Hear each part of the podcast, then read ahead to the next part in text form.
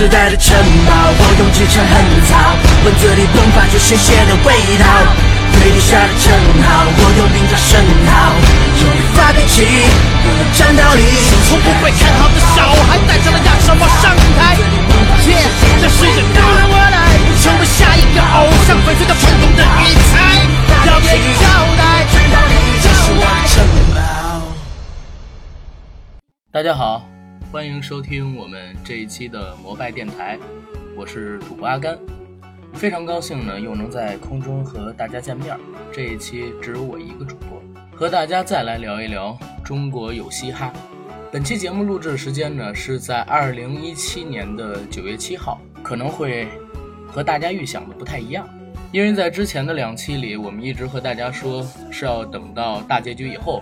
再跟大家更新《中国有嘻哈》最后一期节目。不过，事情发展成这个样子，节目播成这个样子，现在中国的嘻哈文化进展成现在这个样子，我们觉得其实也没什么必要等到大结局再和大家更新了。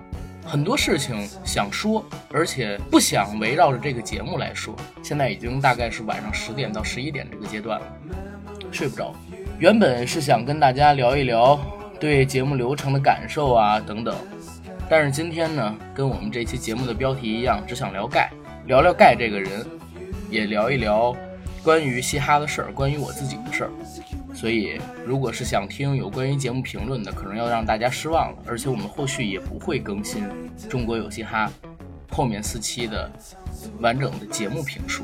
听到这一段的时候，大家可能会觉得音频质量这期有一点点差。没办法，手机录的，因为是临时起意嘛。好，节目开始之前呢，还是做广告。我们的节目《摩拜电台》目前已经在各大播客平台同步播出，欢迎收听、订阅、转发、点赞、打赏我们，也欢迎到微博平台搜索“摩拜电台”官微，关注我们，了解节目的更多资讯。当然，你也可以加我们微信群管理员 Jacky L Y G T 的个人微信，让他拉你进群和我们聊天打屁。我呢会把他的。微信号写在我们每一期节目的附属栏里，欢迎大家加他。广告做完，进我们今天的节目。刚才其实和大家聊过，就是我们这一期节目只有我自己一个主播。为什么临时起意录这期节目，而且只有我自己一个主播？其实刚才也说过了，因为我们觉得现在中国有嘻哈这个节目其实有点脱离了综艺的本质。或者说是他给我们刺激的点、兴奋的点、我们感兴趣的地方，其实已经不在于这些所谓的综艺环节或者说节目流程里了，更多的是外延的东西、周边的东西，像是红花会和盖他们之间的 diss，像是大家在盛传的这个节目到底有没有剧本，也像大家现在正在关注的为什么。万磁王会有这么多人喜欢，这么多的脑残粉，这么多的明星给他支持，而盖又为什么会引起这么多的愤怒？巧的是，上周的时候吧，看了中国有嘻哈所谓总决赛的直播，今天下午呢又看到一个所谓的热点头条，就是盖发言说，输赢对他而言已经不重要了。与其这样，那我们就别等最后一期播出来了，也别跟大家说什么所谓的总决赛了，反正。具体谁是冠军，大家自己心有固定的人选。我们说什么，都只是历史的一个所谓评判而已。不如直接就跟大家聊一聊我们眼中的这个节目。本期节目我们大概定的流程是这样的：首先呢，聊一聊从第九期到第十一期具体的流程环节，我们喜欢的歌曲。然后呢，跟大家说一说我看到的总决赛直播过程中。几位选手的表现以及评分情况，再之后我们想聊一聊周边的环节。先说第九期，第九期是接着第八期三大魔王的踢馆赛，在陈焕仁和 PG One 来了一场好像是势均力敌，其实算得上是送人头的比赛之后，剩下的两场就真的是送人头了。收敛水是我在蛋堡的歌曲里边特别喜欢的一首。但是我其实当时也很纳闷，为什么蛋堡要把这首歌用来比赛？以前有人说，爵嗯爵士乐是被嘻哈音乐所拯救的，而中国的爵士嘻哈是被蛋堡所拯救的。蛋堡也是中国爵士嘻哈的唯一代言人，也是最佳代言人。我听嘻哈很晚，但是我接触蛋堡很早。《收敛水》这首歌，还有他之前的《关于小熊》，是我上高中的时候就在听的，所以心里一直在想，为什么他要把一个节奏这么舒缓，然后完全让人放松的歌，放在一个这么激烈而且对抗性极强的比赛里跟大家来进行表演，而且这个比赛还要赌上自己的一丝丝名誉。但是后来，我又上网上搜了蛋宝的微博，看到他和陈焕仁老师。两个人的一些对话，我开始逐渐理解到，其实并没有我们想的那么剑拔弩张。节目组当然是想让他们做出一些对立性的氛围，包括两个人透露说，在和 rapper 们见面之前，节目组想让他们说一些凶狠的话语，刺激对方的敌对反应。但是两个人在见到真正的这些歌手、这些参赛选手之后，其实回想到了年轻时候还在地下混的自己，也就没有那么激烈。反而是带着一种指导性，或者说一种期盼给到他们的，希望他们能够把嘻哈文化发展起来，在中国这个严肃的社会环境下撑出一片天。相应而言的，就给了一些比较简单的，然后所谓的送人头的举动。因为我们当时在看蛋宝老师，还有苏醒也好，陈焕仁也好，他们演出的时候，满屏幕都是送人头、送人头、举报送人头的弹幕。但哪怕是这样，我觉得。在我看到的中国有嘻哈目前十一期，包括说总决赛直播的环境里，第九期也是质量最高的一期。不单单让我听到了特别炸的音乐，也让我又重看到了那个温和而且充满诗人气质的蛋堡，也让我看到了真正的这些参赛选手他们心里的那头野兽和即将迸发出来的力量。我记得。那一场应该是娃娃翻唱了宋岳庭的《生命市场战斗》这首歌。这首歌是只要你听过中文说唱，那应该就会听过的一首，名气非常的大。就像是美国的艾米纳姆那一首《迷失你自己》。这首歌是很多人在抑郁的时候、压抑的时候最常听的一首中文的嘻哈歌曲。也太适合比赛了。它的副歌非常的燃，而且极其有旋律性和渲染力，能让你听一遍就可以感受到其中蕴藏的情怀。娃娃的改编也很聪明，不但保留了经典的副歌，还带入了自己的个人经历以及生活感触，一气呵成的风格加上现场的这种感染力，把你带入到她的成长环境里边来。一个小姑娘和家人不和解，离家出走，堕入到社会。与社会上的人一起混，受到了各种各样的欺凌，然后堕入深渊，再从深渊里边找到一杆麦克风站起来，成为一名 rapper，用自己的音乐去和世界战斗。这样的人不就是我们眼里最正常的一种嘻哈歌手，也是我们最渴望成为的人吗？没错吧？再之后，苏醒的那首新歌，虽然在表达上比不上万磁王，也比不上盖。这些男性的专业的饶舌歌手那么棒，但是也让我感觉到他的真心。他从里面分享了自己从当年快男走出来以后，来到北京发展，来到北京发展经历的种种的诱惑，见惯了绿茶婊扑向老领导，也见惯了无数的人跟他说我能带红你，我给你搞定湖南卫视，我让你唱跨年演唱会的最终位置。但是这些人一旦在他出了问题以后，立刻就离他而去了。真正的朋友在哪里？真正的朋友可能就是他唱的这一所城市。我对苏醒的印象其实很少，我不追快男，哪怕在我小的时候，他那一届我也没有追过。印象比较深的，在我们做第二期《中国有嘻哈》节目的时候，也跟大家聊过了，就是他在金曲奖的后台打人那件事情。了解了前因后果，对他是有好印象，但依旧了解的不深。唯一对他歌曲的印象，还是在他做 R&B 的时候。听说他来踢馆的时候，我还想为什么会是他。但是听完他的歌，我相信在座的很多听友会想，为什么不能是他？描写自己的北漂经历，而且是诙谐幽默，在主流的歌手里边，我相信这样的态度就已经赢出一大截了。更何况完成度，我觉得也不错。艾弗杰尼也在第九期里边，其实表现出了自己参加《中国有嘻哈》这个节目以来最强的实力、最完美的表现。因为如果大家有看过，在第一期、第二期面对舞台还略有生涩，只是小展霸气的艾弗杰尼，跟他在第九期的时候站在舞台之上，享受着灯光闪耀，下台全部都是观众，然后跟各位狂吼，完全把气势带起来的这种表演比，乃至于跟他第十一期败后复活，跟他第十期战队比赛单对单比赛一 v 一 battle 比，都是要强的。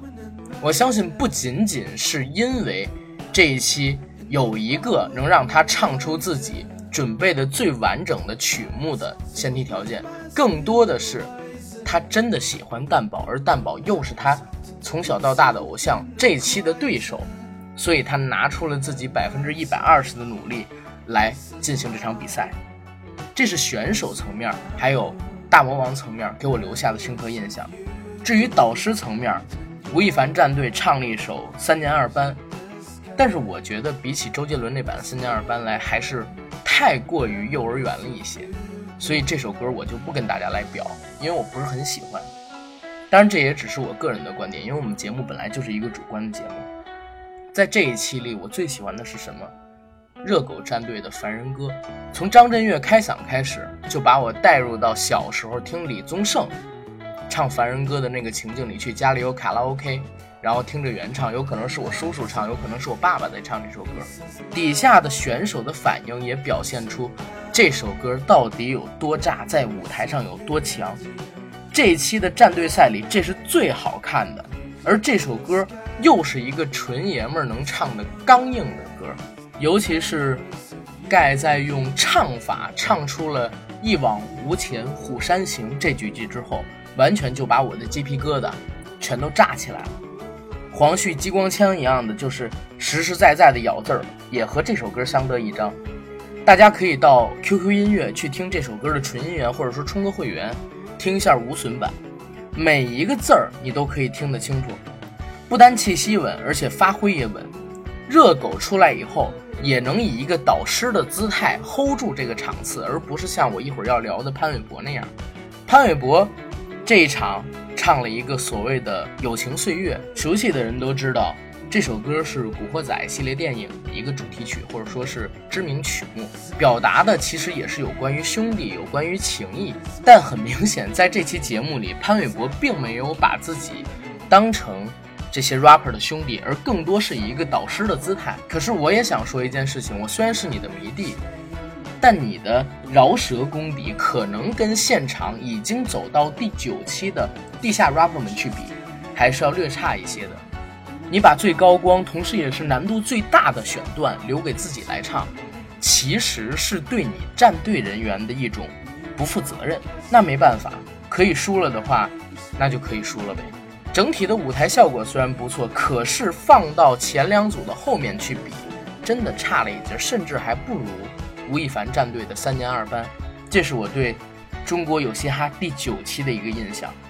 然后我们到了第十期，第十期可以聊的东西就更多了，因为从这一期开始，中国有嘻哈的热度就从节目之内完全蔓延到了节目之外。我们所有观众对于这个参赛选手也好，对于这个节目的认知点也从节目内引到了节目外。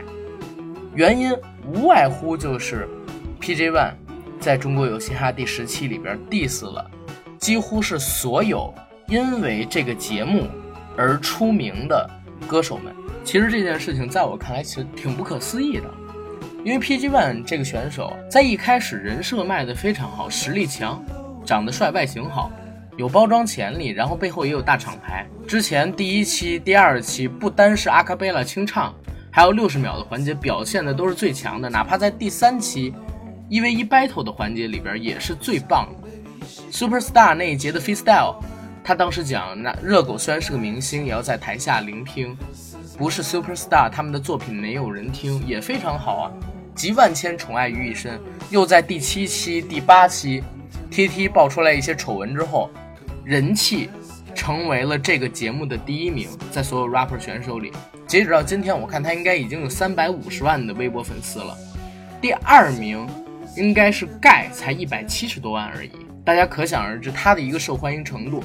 如果他不作死，也不闹后边这些事情，我认为他拿到冠军应该是水到渠成，而且理所应当的事情。但是不知道为了什么，他 diss 了这些选手，同时引起了大部分这些选手歌迷的反感，以及这些选手的反感。为什么会这么说？因为在我后面知道的信息里，彩排的时候，PG One 才向其他的选手公布了这首歌，而在选题下来之后，临彩排之前的这一个多周的时间里，别人都是不知道这件事情的，就仿佛说我们之间比的是赛跑，那我们一直都练赛跑，最多买一双好一点的网呃好一点的跑鞋。但是你比赛的时候，直接带了一把刀子过来，跟你赛跑的人都被你捅了一刀，然后你砰砰砰砰的往前跑。当然，这对你自己而言是有利的，因为我们知道，不管是节目也好，还是什么也好，电影也好，电视剧也好，只要你跟综艺、跟文化有沾边儿，那越有争议，你就越红；越有争议，你就越红。看来 PG One 的意义达到了，其实就是在他 diss 了几乎所有的选手之后，他的微博粉丝量开始暴涨的，迅速涨了一百多万。但是我相信很多人听完这首歌之后，跟我的反应应该是一样的。哇，他词写的好狠啊，把所有人都 diss 了一遍。但是不好意思，不好听，真的不好听，而且我记不住，我也学不会。如果下面甚至没有说字幕的话，我都听不懂你唱的是什么。反而在第十期里，真正把我打输了的。把我的心给打透了的，是盖的苦行僧。我要从南走到北，我还要从白走到黑。我要人们都看到我，也不知道我是谁。虽然他是用了崔健《假行僧》的副歌，但是依然很好听啊，对不对？尤其里面的词写的也很有意思。我眼光不在中国，我的鞋儿也破，帽儿也破，但我的心比你干净的多。这样的词，在我看来，才是中国嘻哈急需的东西。我们不缺要有技术的人。如果大家想听技术，红花会的贝贝比万磁王牛逼多了。一个两压可以在一首歌里边七次八次，一个三压可以在一首歌里七次八次，一个四压可以在一首歌里七次八次。技术上我们不缺人才，我们真正缺的是什么？就是让中国嘻哈能和世界的嘻哈音乐独立出来的东西，能让它独树一帜，作为一个精神把它传承下去的东西，这是我们目前所欠缺的。技术的东西我们可以练啊，中国十四亿的人口，这么多的人才，但是真正的能体现中国精神文化内核的东西，我没有看到有多少。而到了节目的第十一期就更有意思了。第十一期，其实我看节目的时间并不多，我绝大部分的时间都在看弹幕，尤其是在看盖和艾弗吉尼他们之间演出的时候，弹幕上狂飞的“表里不一”、“社会盖”、“实力差”、“脏变丑”的“胖 T T” 这样的弹幕，爱奇艺已经不能看了，全部都是各种所谓的脑残迷妹们在上面发表着自己很肤浅的言论，而且这种言论。为什么我要一直看？因为很有意思，是在于哪儿？一直都在被打脸，实在是太高兴了，或者说太有意思了。因为在第十期的节目里，PG One 写了表里不一的社会盖，有意见当面讲，然后也讽刺了 TT TZT 你的男孩，你那种破歌，我一天能写四公斤。所以到了第十一期的节目里边，只要有盖出现的镜头，表里不一，表里不一，表里不一，哦，全都是这种评论。盖说一句好话，表里不一，你看又在伪装；盖说一句坏话，表里不一，表里不一，你看又在骂人。有本事你当面讲。结果就在选人环节的时候，艾弗杰尼和 PG One 同时选到了袁娅维。这个时候，镜头转给了盖，盖在一个单人的房间里边表达了几句不满，所有的弹幕都在刷表里不一的人又在口出狂言。有本事你当面吼啊！表里不一，表里不一，表里不一。然后镜头一转，盖直接就说了：“不能说，因为我们准备了四段，他准备了一段，这种没有意义的理由，你就偏向于他。这又不是可怜他，因为你可怜，我就给你一块钱。如果我们都做好了准备，他没有做好准备，只代表他弱，只代表他弱，这就是有意见当面吼了。反而是这个时候，当时写歌 diss 别人表里不一的人，在角落里默默地坐着，低下了头。”再之后又在说，为什么你们要有这样的抉择，让我们两个用一个帮唱人？如果是这样的话，我可以选择退赛。你们这样随便乱改规则，对得起我辛辛苦苦为这个节目的付出吗？那我们可以看一看，到底是用心创作的歌曲好，还是随便套词套的好？在这样说完了以后，往后看，万磁王忘词了，除了前两句以外，全部都是在 freestyle，他跟袁娅维的合唱，而他没有忘词的前两句，也后来被别人扒出来，是直接套了红花会贝贝在二零一五年跟别人 battle 的时候演出的 freestyle 歌词，这就是所谓的真心创作吗？这就是所谓的用心套词。跟呃用心创作跟随便套词去比较吗？究竟是谁在套词？究竟是谁在用心创作？对于节目的尊重，我相信，从他说我只准备了一段歌词，那如果说当时那个制作人没有选你，是其他三个人选你，你怎么办？你也要现场 freestyle 吗？这是不尊重节目，同时不尊重自己，不尊重唱作人的一种表现。至于盖，让我们看到了更多不一样的自己，为什么？之前也是有弹幕一直在说盖只会唱山歌，先说他这不叫山歌，我认为他叫中国风说唱，不叫山歌，方言说唱可以，但不叫山歌。吴亦凡当时评价也只是说他有那种像是唱山歌一样的底气，而到了所谓的迷妹们，还有弹幕侠、键盘侠的嘴里，就变成他只会唱山歌。然后盖也在第十一期打了他们所有人的脸，唱了一首很炸的 t r a。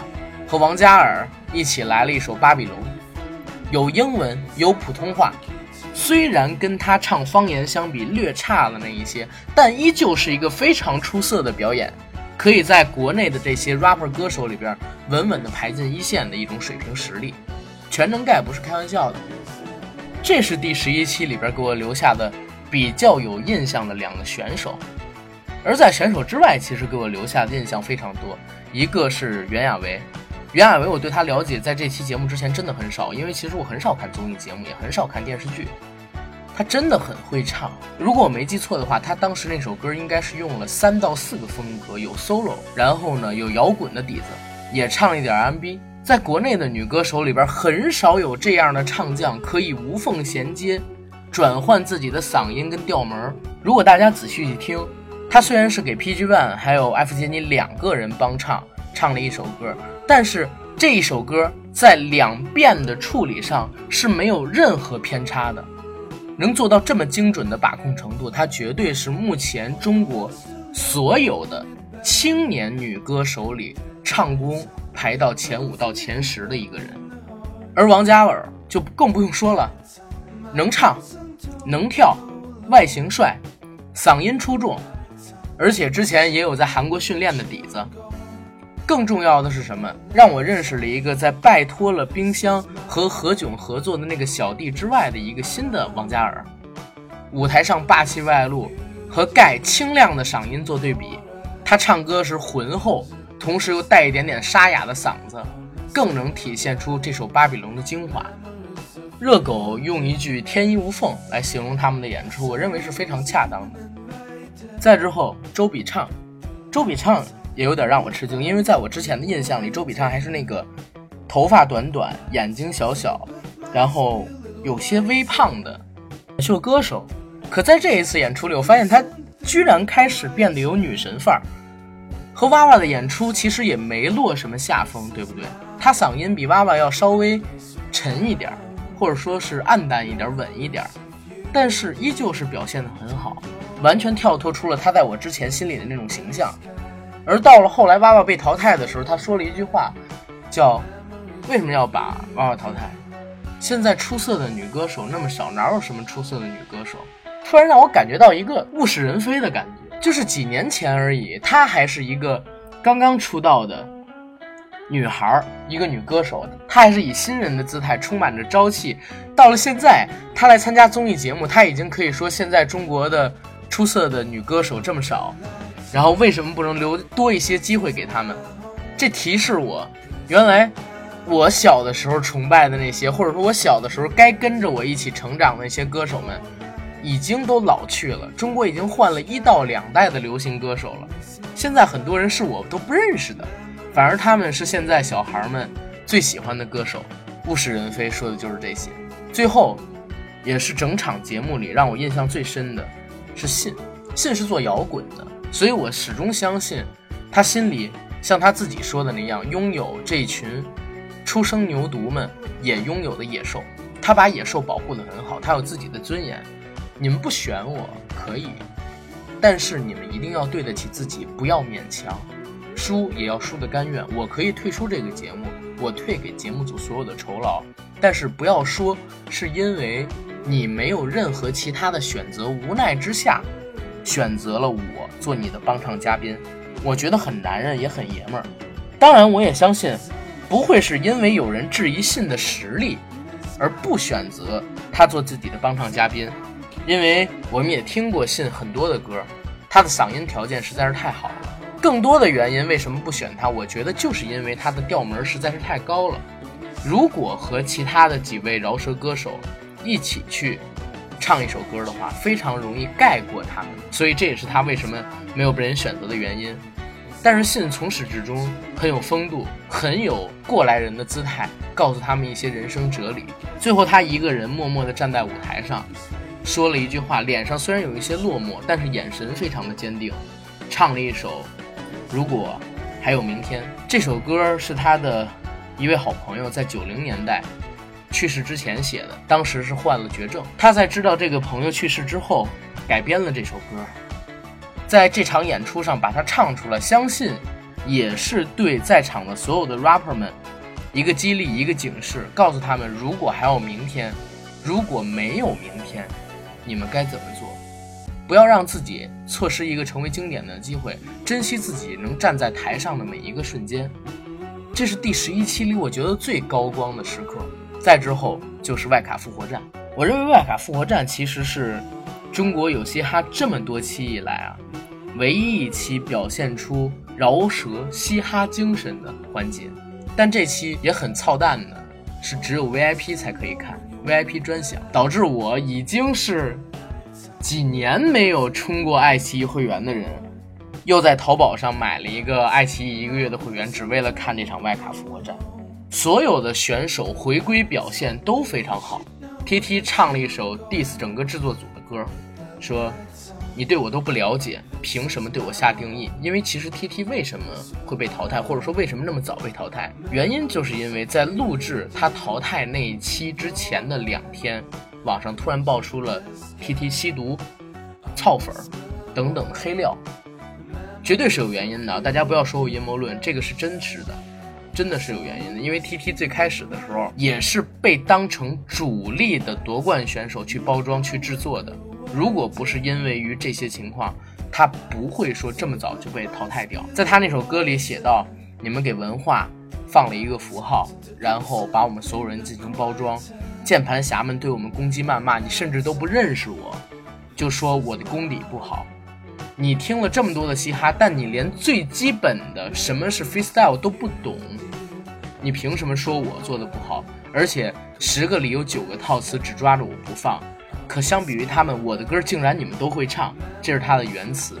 如果不是公司劝我，我连这首都不想唱。我相信这是他的心声。而到了黄旭。黄旭也来了一个非常漂亮的 disback，给了万磁王一个颜色瞧瞧，说我赢小白是靠我的实力，而不是靠什么什么样的运气，是不是有冠军被内定，而我不知道谁是冠军被内定，同时是不是把我前五期的镜头摆出来，把我前五期唱的歌摆出来，会影响到你们内定的冠军的走势，因为我们都知道前五期。黄旭几乎是没有在节目里露脸的，没有镜头，导致他的人气相比于其他的选手上涨的非常慢。这首 Diss Back 比我听到的那首 H O M Diss 全场的红花会的创作要强太多了，节奏、歌词、flow 特别炸。黄旭是有夺冠的实力的，我也不知道他为什么就会因为种种原因被淘汰掉。我期待他明年以头号种子的姿态来参加第二季，就像他在外卡复活赛里跟所有的观众们说的一样。再之后，辉子，辉子也唱得不错呀。辉子唱了一首《两杆大烟枪》，为什么他要这么唱，也要表表达出自己的不满？是因为当时辉子复活之前，网上有水军攻击辉子，说他刷票。实际上，我告诉大家，刷票这个事情不是仅仅凭一个选手可以左右，有可能选手都不知道，但是呢，自己的票就被人给刷了。言尽于此，网上所有的喧嚣谩骂，其实对于人家而言不关自己的事啊，我很无辜啊。我本来是想参加明年第二季的，我也不知道为什么我能复活，我为什么票能这么多？但是你骂我刷票，我真不知道啊。再有就是网上有很多人攻击他女朋友，说他女朋友长得丑，所以他在里边写了一声，呃，为什么你要惹我和我最狠的 homie？就是这件事情。实话说，我们听嘻哈音乐，我们看中国有嘻哈，不就是因为他们这种天不怕地不怕？老子不服你，老子不服他，老子所有人都不服，我就是最牛逼，我就是最屌的。我们不就是要看这些吗？外卡复活赛里边返回的几个选手，竟然给了我比前十期、前十一期更多的惊喜，就是在于这儿嘛。而豆芽一个人一 v 四唱了四首歌吧，还是五首歌，我不记得了，因为这期没有稿子。唱了四首还是五首歌，虽然 flow 都很像。但是说实话，技巧秒了刚才我说的那些 rapper，除了黄旭，如果他的第一首歌他不是关主的话，而是用来挑战豆芽，可能会赢。其他人全部都输了，技术也好，唱腔也好，声音也好，包括说词的难度跟词的流畅程度都是独一无二的。豆芽的实力稳稳的，如果他当时没有因为忘词被淘汰，夺冠也是很有可能的。拿到一个复活席位，能够参加最后的总决赛，这个其实在我看来不出意外，也不出乎于大家的意外，所以才会有那么多人说，你到底是不是内定？你到底是不是故意忘词配合剧本？但是我也想说一嘴，在这个节目播出之前，全国最多只有五个 rapper 能接商演，而且有票房市场。豆芽跟 TT 各是其中之一，已经混到这个阶段了，再为这个节目去浪费自己，给自己挂上一个忘词王的外号，并不对吧？这是后面几期的内容。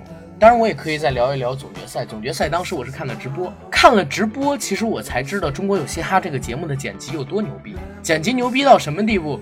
其实我们在看直播的时候，现场各种撞车跟车祸。当然，我指的不是。歌曲演唱的时候，而是在节目制作流程的时候，因为很多的 rapper 歌手也是刚刚接触综艺，刚刚接触镜头，他们没有像我们熟知的明星那么好的镜头感，会在主持人问自己问题的时候找点，经常会出现冷场的情况。比如说华少，他是直播那场决赛的主持人，华少问了几个问题。经常就会发生说，他提完了问，两到三分钟，rapper 们还没 还没有给他反馈的情况。所以我说，为什么剪辑牛逼就在于这儿。而且我们在看现场的时候，没有发现这么多的矛盾啊，大家又拥抱，又亲吻，又给对方鼓掌，好像关系很融洽一样。这么对立，究竟是不是你们剧本故意安排的，还是什么别的原因，我就不得而知了。但值得说的是啥？当时第一场内部投票是现场的一百名 rapper 投票，盖是拿了百分之三十八的第一名。而到了第二轮投票，是外场的粉丝投票，万磁王一个人的粉丝超过了百分之五十的投票率，他的支持率超过百分之五十，可想而知究竟是谁刷票。而到了第三轮，几位导师加上第一轮投票环节，加上第二轮投票环节。要决出中国有嘻哈第一季的冠军，而在我看直播的时候，中国有嘻哈这个节目组非常操蛋的一点就是，他们截去了最后的投票环节公布票数的这个环节。我们所有看直播的人都是不知道，只能等到九月八号晚上八点看到最后一期才能知道究竟谁是冠军。现在网上各种人传说两个人都是一百二十七票，PG One 和盖。拿到了双冠军，还有人传说两个人因为这个打起来了。但是我想说，冠军到现在还重要吗？我们看了这个节目，算上外卡复活赛，应该有十三期了吧？如果到大结局的时候，我们真的不知道这个节目到底是一个什么样式吗？究竟是一个什么样的态度吗？冠军重要吗？更重要的是，这个节目从第一期六月二十四号播到明天九月八号，这几个月的时间里边，对于中国的嘻哈文化、中国的嘻哈圈儿有什么样的影响？是不是真的做到了中国有嘻哈，也让我们知道了中国有嘻哈呢？这个问题见仁见智。我知道现在网上有很多人说参加这个节目不真，参加这个节目不是真正的 rapper 该干的事儿。包括说之前和我一起录制我们这个音频节目的胖爷也在说，说如果贝贝、如果光光来参加这个节目的话，以后我再也不粉他们了。但是不好意思，我告诉你，正是因为有了这个节目，今天的饶舌音乐、中国的嘻哈音乐才可以盛行起来。露出自己的一个头角，能够峥嵘的冒一下空气，也是因为有这个节目，才可以让很多的 rapper 们生活有所改变。要知道，之前之前有很多人传说，娃娃他们不赚钱是靠别的工作养活自己的，而爆出来的黑料，在这一次的所谓的 diss 战里边，各种战队的这个 diss 战里边，也是因为盖没钱，然后惹了红花会嘛，对不对？但是现在因为有了这个节目，嘻哈被人开始重视了。孙八一接了麦当劳，接了维他命水，同时呢，小青龙做了缝纫机乐队，也就是大鹏新电影的呃主题曲改编。万磁王做了蜘蛛侠的主题曲，盖和 Briggy 做了李易峰心理罪的主题曲。如果没有这个节目，我相信是不会有这些机会的。当然，我们不能保证这些所谓的 rapper 们有了钱以后，有了名以后，接触到权势以后，能不能保有之前的初心，保护好信说的那个你们心里的野兽。但是总体而言，利是大于弊的，因为它给了你一个土壤，能让这个土壤未来长出更多的花来。有了更多的花，我们才有更多的可能性，更多的可选择的空间，不是吗？这个我认为是中国有嘻哈好的地方。而坏的地方，我们要来聊一聊。刚才夸完了，坏的地方是在于哪儿？整个节目的流程下来，其实我们发现，节目组真的很会玩。我当时在听到所谓传说有两个冠军的时候，我直接就在知乎上边写了一回答，我说不管节目怎么，不管这个节目结果怎么样，爱奇艺真的会玩。从最开始阿卡贝拉清唱的环节，淘汰掉查米，淘汰掉 TY，一大批在国内。有演出市场、有实力、有名气的嘻哈歌手造出第一个热点开始，再到后来故意去制造练习生和 underground 地下 rapper 们的这些矛盾，再造出第二个热点也好，一步一步的都是有剧本或者说有非常聪明的市场人员在推进的，否则我相信绝不会这样。因为大家如果去看当时扭屁股的那个黄一帆。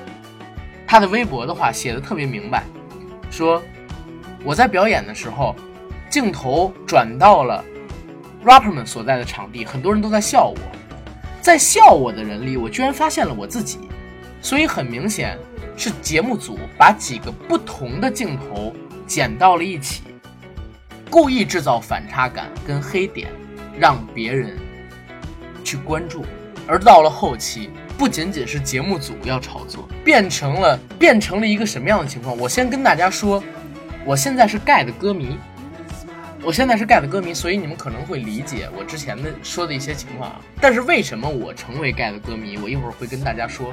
节目到了后半期，尤其是到第十期的时候，其实万磁王的 diss 在我看来不是没有缘由的，并不是说因为我们之前有 beef，之前我们就互相看不顺眼，而是因为红花会。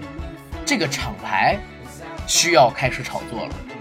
我不可能一个在我团体里只能排第四号、第五号实力的 rapper 歌手，现在人气有三百多万，而我们实力最强的贝贝可能才九万粉丝吧。当时我看才九万粉丝，昨天我看才好像才不到五十万，还是五十万出头一点儿，这是不公平的。而且我们现在红花会是一个厂牌，如果 PJ One 一个人做大的话，他以后会不会离开我们这个厂牌？我们要让整个红花会红起来，所以这一次整个的 diss 也好，包括后来的战队也好，大家可以看到，是整个嘻哈圈在炒作呀。真的是整个嘻哈圈在炒作呀，就是为了拿到更多的名气，拿到更多的资源，就是把盖这个愣头青当一个傻子耍嘛。不过这一把盖很聪明，他没有再像上一次像二月份一样在微博上狂喷，像条疯狗一样，反而学会了沉默。也正是因为于他的沉默，后期所有的风评慢慢转向了支持盖，而红花会变得越来越讨人厌。在这儿我也跟大家沟，我说我为什么，嗯，现在成了盖的歌迷而不喜欢花会。其实我听嘻哈音乐，我跟大家说过，在前两期节目里也不久。为什么会成为盖的歌迷？为什么讨厌红花会？是因为我看了红花会蛋壳的一个直播。红花会蛋壳是谁？他是红花会的元老，也是一个富二代吧。之前家里有钱，在红花会不赚钱的时候，自己从家里偷钱也好，拿钱也好。出来支持他们的嘻哈工作，这块我是佩服的。但是他的那个直播为什么说让我彻底的讨厌红花会，然后成了盖的粉丝呢？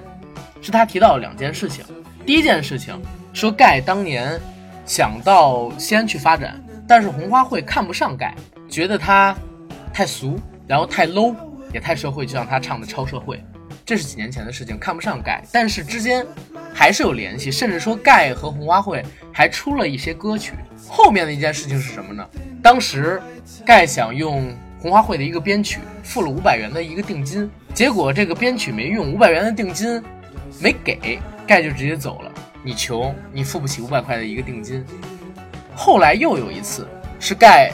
给红花会去赔罪，专程跑到了西安。跑到西安以后，正好是在一个 KTV 里，红花会给盖接风洗尘。盖到了那儿以后，直接端起了桌子上的一杯酒。那杯酒呢，是一个不知名的烈酒，因为盖家里穷嘛，不像红花会一样，很多人都喝过好酒，他不知道那个酒度数很高，一口就干掉了。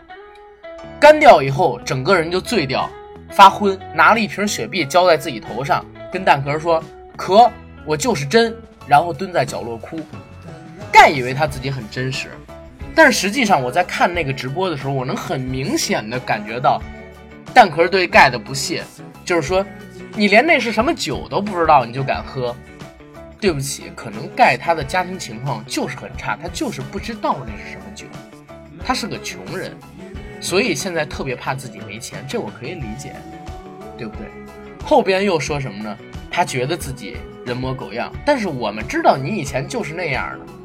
你现在跟我们人五人六的还要 battle，还要 diss 我们，你凭什么？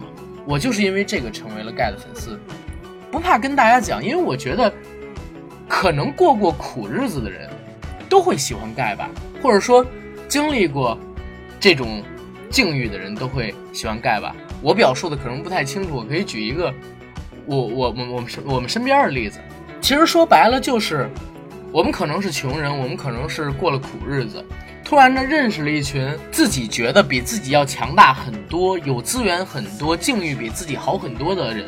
这群人，我们把他们当朋友，付诸了真心，付诸了自己最真最真的情感跟行为。但是有一天，突然发现，我们在你眼中只是蟑螂、臭虫，你看不起的人，只是这样的东西。对你而言，可能我什么都不是，但是我付出了真心，那我生气也是应该的。